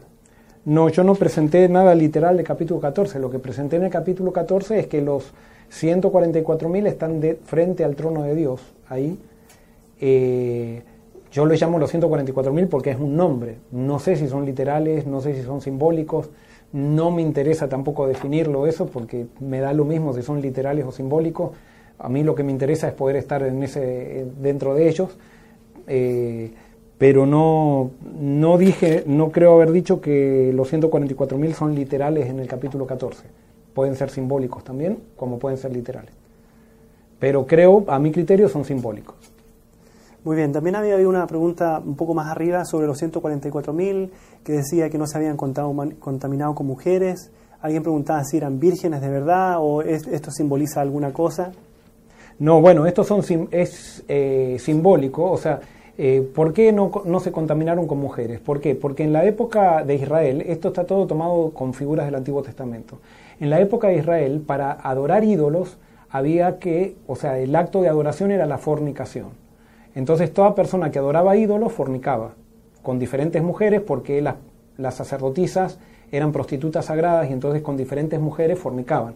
Entonces, cuando está hablando de los 144.000, está describiendo como que ellos han sido fieles a Dios, o sea, no han adorado ídolos, no, no han entrado en el culto orgiástico o en el culto basado en los sentidos de, eh, del mundo pagano de esa época, pero es una figura, que entonces quiere decir que son personas fieles que no, o sea, no han tenido un corazón dividido, que han adorado solamente a Dios y no han adorado ídolos. Y eso es lo que quiere decir. También mujer significa eh, significa iglesia en el Apocalipsis. Si alguien quiere llevar el simbolismo a un extremo, que podría ser plausible, plausible que, que así pueda interpretarse, podríamos decir que no Satanás tiene muchas iglesias falsas, muchas congregaciones falsas, quiere decir que los 144.000 no se congregaron con esas congregaciones falsas. Y las congregaciones falsas no son... ¿Quiénes son las congregaciones falsas? Cualquier congregación puede ser una congregación falsa de acuerdo a lo que se predique. Donde no se predica a Cristo, eso es congregación falsa. Donde se predica a Cristo, ahí es congregación verdadera. Y donde se predica a Cristo basado en la Biblia, por supuesto. Muy bien, cuando alguien muere que no sea por muerte natural, por ejemplo, asesinato o accidente, digamos a los 25 años, ¿estuvo esta persona igual? ¿Tuvo esta persona la misma oportunidad que alguien que muere de forma natural, digamos a los 90? Eh, sí, yo creo que sí. O sea, por eso vuelvo a repetir, el juicio es necesario el juicio. Porque el juicio es para determinar. Hay un montón de misterios que nosotros en esta tierra eh, podemos, eh, o sea, no podemos develar. Pero en el juicio es justamente para develar todos esos misterios. O sea, ¿por qué se perdió el que se perdió y por qué se salva el que se salva? Y lo que Dios quiere mostrar en el juicio es que veamos que Él es amor y que Él quiso que todos se salven y que el que no se salva es porque no quiso, no porque Dios no le dio oportunidad. Entonces, eh, sí, hasta el asesinato, hasta la persona que murió, o sea, ahí lo vamos a entender y por eso es necesario un juicio. No, el juicio no es por causa de Dios, es por causa de nosotros. ¿Puede llegar un punto en que dejemos de pecar? Eh, puede llegar a un punto, yo creo que hay momentos que no pecamos, o sea, eh, pero llegar a un punto que dejemos de pecar, creo que eso no tiene que ser nuestra preocupación, Cuando estamos en Cristo quizás no pecamos, pero quiero decirte algo que quizás te desanime un poco, para que te quedes tranquilo con esto. Aunque estés sin pecar, todo lo que haces está contaminado por tu naturaleza pecaminosa. Eso lo dice, lo da a entender la Biblia. Entonces supone, suponte que tú vives sin pecar.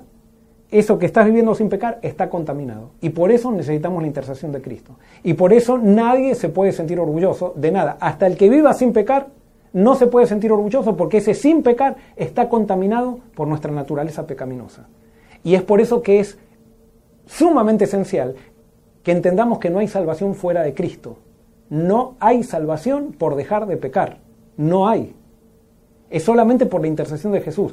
Y perdonen que sea enfático con esto, pero y especialmente para el pueblo que de mi iglesia que me escucha, de mi iglesia especialmente, que hay una corriente que nos enseñó que nos salvamos por dejar de pecar, que es, es una blasfemia eso. Es rechazar, es escupir el sacrificio de Cristo, decir algo así. O sea, no, nosotros no nos podemos salvar por dejar de pecar, nosotros nos salvamos solamente gracias a Cristo. Y aunque dejemos de pecar, ese dejar de pecar está contaminado y por eso necesitamos la intervención de Cristo, la intercesión de Cristo. Si no, no necesitar, una vez que Cristo nos hace dejar de pecar, no necesitaríamos la, la intercesión de Él. Y no, es que estamos tan contaminados, somos tan malos, que hasta lo que hace el Espíritu Santo dentro de nosotros queda contaminado por nuestra naturaleza pecaminosa. Y por eso es Cristo la solución, Cristo. dejen, olvídense si pecan, olvídense del pecado. Céntrense o centrémonos en Cristo. Cristo es la solución para todo, es Jesús. Y Jesús se va a encargar de que dejes de pecar. Pero aunque dejes de pecar, ese dejar de pecar tuyo va a estar contaminado por tu orgullo o por tu naturaleza pecaminosa. Y entonces vas a necesitar todo el tiempo la intercesión de Cristo. Hay un ejemplo de eso, pastor. Eh, el joven rico que se acercó a Jesús y que le dijo a Jesús que cumplía los diez mandamientos. Yo desde, desde mucho tiempo joven guardo los diez mandamientos. Y Jesús no le dijo, no, tú no guardas los mandamientos, sino que le dijo, anda y da a todos los pobres, porque sabía que lo que le faltaba era amor, y amor es Jesús, y eso es lo que él no tenía en su corazón. Según él, no pecaba, él, él cumplía con todos los mandamientos. Pero Jesús les mostró que lo que a él le faltaba, aún si es que cumplía, porque él no le dijo, no, tú no cumples los mandamientos, le dijo, anda y regala a los, a los pobres. Y ahí se dio cuenta que lo que a él le faltaba era amor y ese amor es Jesús. Y eso es lo que nosotros necesitamos, no intentar de cumplir los diez mandamientos y no tratar de pecar, sino que recibir a, Jesús en nuestro corazón. Y ahora usando tu ejemplo, Denar, suponte que nosotros nos entregamos a Jesús y Jesús nos pone un amor que antes no teníamos. Así todo, ese amor va a estar contaminado. Que yo no puedo decir, ah, por mi amor es que me salvo, por el amor que me dio Jesús me salvo. No, ese amor también está contaminado. Nosotros podemos ser semejantes a Jesús, pero nunca vamos a llegar a ser iguales a Él. Y por eso lo necesitamos. Desesperadamente lo necesitamos. Y es gracias a Él. La salvación pertenece al Cordero, a Dios y al Cordero. La justicia es solamente de Dios, no es nuestra. Y es por eso que nosotros tenemos que poner nuestra vista en Jesús. No en nosotros, sino en Jesús. Pastor, ¿qué significa pecar contra el Espíritu Santo? Muy bien. Pecar contra el Espíritu Santo significa rechazar las oportunidades que Dios me va dando y en la medida que voy rechazando, rechazando, rechazando, me voy endureciendo y llega un momento que entonces el Espíritu Santo sale de mí y Jesús dijo, y la sal una vez que pierde su sabor, ¿con qué será salada? Una vez que sale el Espíritu Santo de nosotros ya no vuelve a entrar. Y eso es el pecado contra el Espíritu Santo. Eh, yo entiendo que nacemos todos con el Espíritu Santo, entonces Dios ya nos da todo para que podamos ser salvos. Es como, por ejemplo, cuando, cuando tú vas a, eh, vas a eh, hacer canoeing o rafting, no sé si alguno ha ido a hacer canoeing o rafting, tú vas y te exigen algo. ¿Qué es lo que te exigen? Que cuando entres al, al raft o a la canoa, te pongas el salvavidas, o sea, que entres ya con el salvavidas. Y entonces no te dicen, no, espera que se dé vuelta la canoa y ahí te pones el salvavidas. No, tú ya entras con el salvavidas. Y si se da vuelta la canoa, tienes el salvavidas. Entonces, lo mismo, cuando tú entras en el camino de Dios, cuando tú naces, naces ya salvo.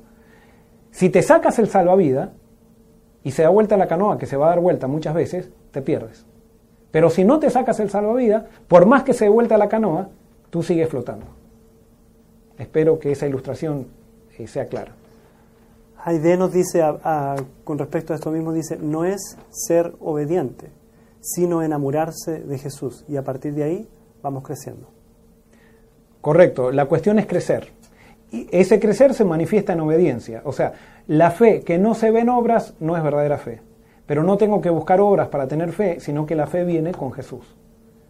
Y eso se manifiesta en obras que yo no estoy diciendo tengo que hacer esto, tengo, se manifiesta en obras parecidas a las de Jesús, semejantes a las de Jesús, no iguales, semejantes a las de Jesús.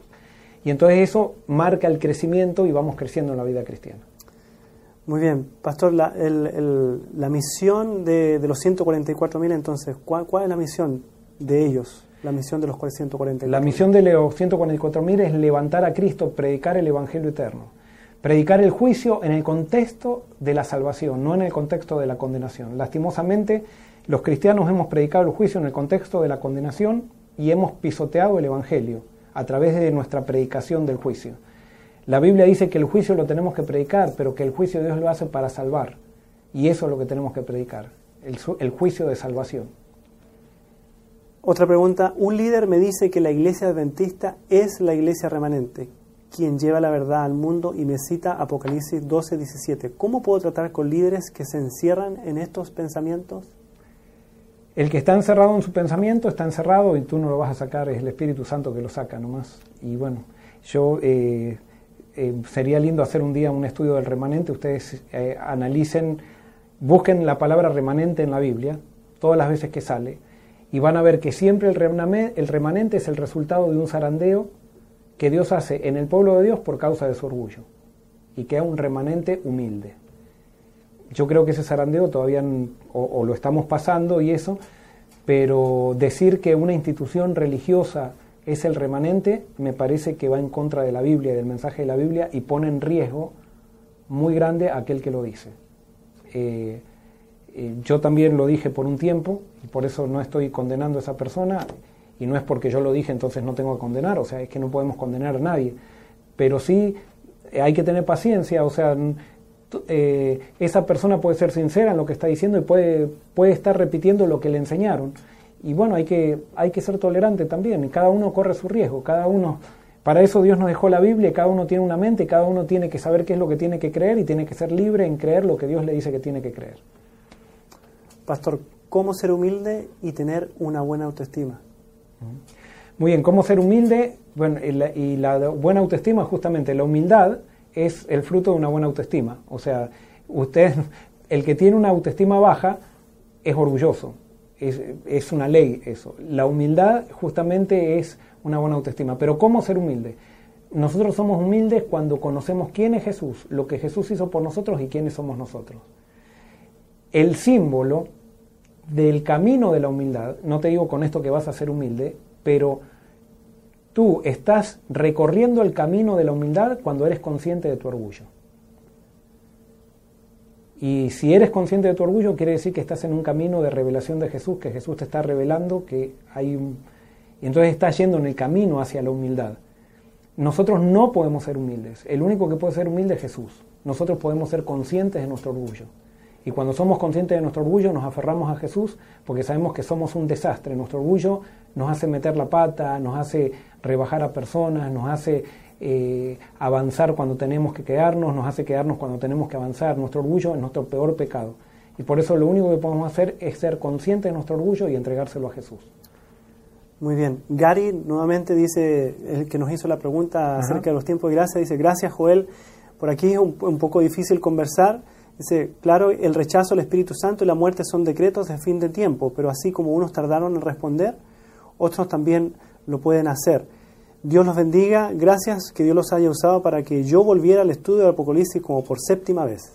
Y Gary, gracias también por tus inquietudes y por eso te digo, acá no es palabra de Dios lo que yo estoy diciendo y posiblemente lo que tú dices eh, vaya más con el carácter de Dios que lo que yo estoy diciendo. Y eso es lo que hay que analizar. Eh, ¿Qué va más con el carácter de Dios? ¿Qué va más, por supuesto, con lo que revela el mensaje de la Biblia? Eh, creo que quizás estamos en la misma página, nada más que lo definimos de manera diferente. Eh, pero bueno, yo voy a analizar tu punto de vista, tú analiza el mío. Yo todavía estoy convencido de lo que dije, pero vamos a seguir analizando y viendo qué es lo que Dios nos dice, porque el Espíritu Santo es el que nos llevará a toda verdad. Muy bien. Eh, sí, eh, yo quería invitar a nuestros amigos que nos están viendo, si estás en YouTube, los invitamos a suscribirse a nuestro canal. Así cada vez que tengamos un programa, subamos un video, ustedes van a recibir una notificación. También si están en Facebook, denle un like o un me gusta a nuestra página, también para que puedan recibir notificación. Y dijimos al principio del programa que ya estamos casi listos para comenzar a enviarles mensajes, meditaciones cada semana. También les vamos a mandar un resumen escrito de cada programa de diálogo abierto, incluido las preguntas y las respuestas que estamos dando en cada programa. Así que si quieren recibirlo en su casa o en su email, les pedimos que se inscriban en nuestra página web iglesiafc.com slash info. iglesiafc.com slash info y ahí van a poner sus datos y entonces les vamos a estar enviando todo este material, incluyendo todos los diálogos abiertos, cada capítulo por escrito, para que ustedes lo puedan tener y lo puedan recibir y así ya lo tienen incluso con las preguntas y respuestas que, estamos dando. Pastor. Termino leyendo el último versículo que termina la, la profecía esta, que está en el capítulo 8, versículo 1, dice, cuando abrió el séptimo sello, se hizo silencio en el cielo como por media hora. ¿Qué es ese silencio? hay varias razones por las cuales se hace silencio. Una se hace silencio a veces por una tristeza, otras veces se hace silencio por, eh, porque no hay nadie, y otras veces se hace silencio por una gran admiración de algo que sucede. Yo me atrevo a pensar que este silencio es un silencio que hace en el cielo por admiración. ¿Qué está pasando? El Cordero está abriendo el libro y cuando termina de abrir el libro, se hace un silencio de admiración. ¿Por qué? Porque todo el universo va a corroborar que Dios inscribió en el libro de la vida a todos los que a todos los que existieron y que el plan de Dios era que todos se salven. Esto es una especulación mía. Y entonces todo el mundo se admira.